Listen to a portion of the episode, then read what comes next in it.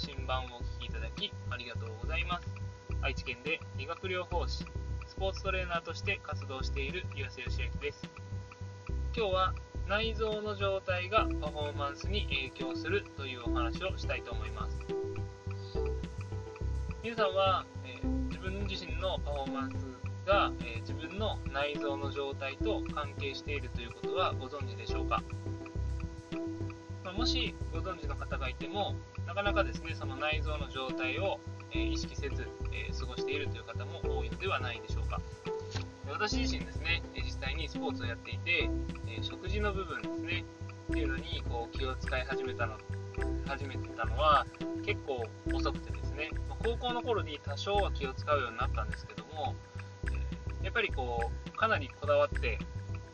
え内臓の状態とパフォーマンスっていうのをこう結びつけるようになったのは、えこういうスポーツトレーナーとして現場に出るようになってからというのが、えー、恥ずかしながら、えー、現私の、えそれが経緯でございます。で、えー、いろいろとですねこう食事試してみて、えたくさん失敗もしてるんですけども最近ですねようやくこう自分自身がどういう内臓の状態になったらパフォーマンスがいいかっていうのが分かってきてで、えー、よく言われている、え、食事ですね。試合の時にエネルギーとなる、え、炭水化物をですねしっかりと取るっていうのはこう大事って言われていてで、え炭水化物をですね、えー試合の1週間ぐらい前からちょっと量を多くして、え肝臓にたくさん貯蔵して、え肝臓から分解されるこう糖代謝ですね。によってこう体をエネルギーを作り出すっていうのが、えー、一般的に言われている流れになります。でそれ自体は、えー、ある程度意識はしていたんですけども、え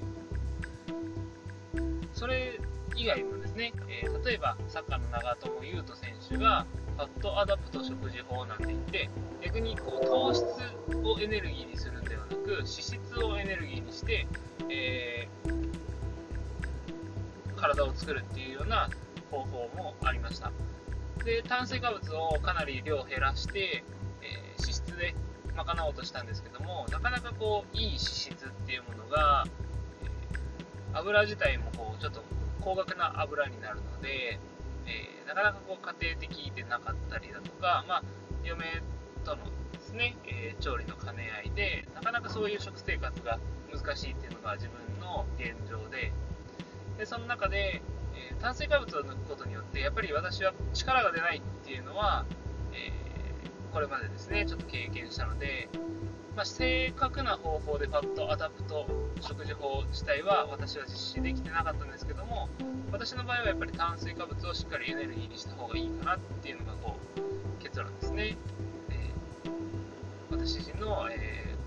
こう試した中でたどり着いた答えになります。で、えー一番私が最近ですね、重要視しているのは、試合の日の食事ですね。例えば、夕方に、夕方、午後に試合がある時っていうのは、私は、えー、お昼ご飯を食べないようにしています。というのも、私は、えー、結構試合の日に緊張しやすいのか、えー、あまり食事を体が受け付けなくて、試合前に食事をとると、結構お腹を下してしまうんですね。で試合前に腹を下して内臓がちょっとこう内臓のコンディションが良くない状態になってしまって結構足に来やすいというかその内臓の状態が悪いと、えー、何どんなことに影響が出るかっていうと例えば試合中の疲れやすさとあとはプレーのキレですね。っていうのがもう明らかに変わります。で、えー、その食事ですね試合の日の食事どの時間何時に何を食べるかによって、えかなり、えー、その疲れやすさだとか、え、体のキレっていうのが違うのが私自身こう経験としてですね、え、分かったのでで私は試合の直前ですねよく本とかでは2時間とか3時間前だったらこれ、えー、おにぎりとかちょっと消化のいいもの食べるといいよっていうふうに書かれているんですけど私の場合は、えー、午後から試合の場合は朝食をしっかり食べてお昼ご飯は抜きます。そうすることによって、えー、内臓がですね消化吸収で使われるエネルギーが、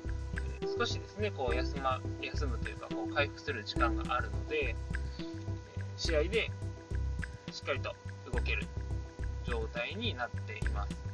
逆に朝一の試合の時っていうのは、えー、朝ごはんですね。ここはちょっと内臓のコンディションにもよるんですけど朝の体のお腹の重さとかにもよるんですが朝ごはんを食べない時もあります。食べずにそのまま試合をするとか。ね。逆に、えー、なんかですね口に入れた方が良さそうだなって思った時は野菜ジュースとかですね。そういうのをこう飲むだけにして消化するような固形物を食べないようにしています。もちろんこれは私自身が実践して、気づいた方法なので皆さんがこれに当てはまるかどうかはわからないんですけども、今日ここで知っていただきたいのは内臓がパフォーマンスに大きく影響するっていうことと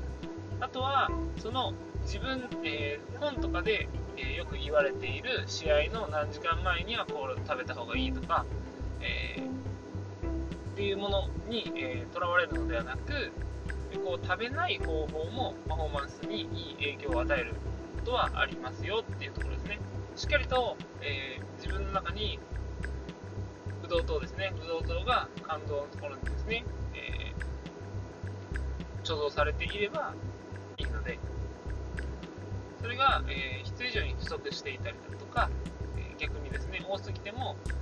良くないですし、え胃に胃や腸ですねにたくさん、えこう食べ物が残っている状態というのはやっぱり腹が重くなりすぎてしまうので、えキレがなくなってしまったりだとかっていうような状態もあります。なので、え自分自身に合った食事のタイミングだとか食事の量ですね。っていうのはしっかりと検証して自分のパフォーマンスにどう影響を与えるかっていうところですねしっかりと、えー、チェックして自分自身のベストパフォーマンスが出せるようにしていきましょう。というわけで今日は内臓とパフォーマンスの関係についてお話しさせていただきました。お聴きいただきありがとうございます。ではまた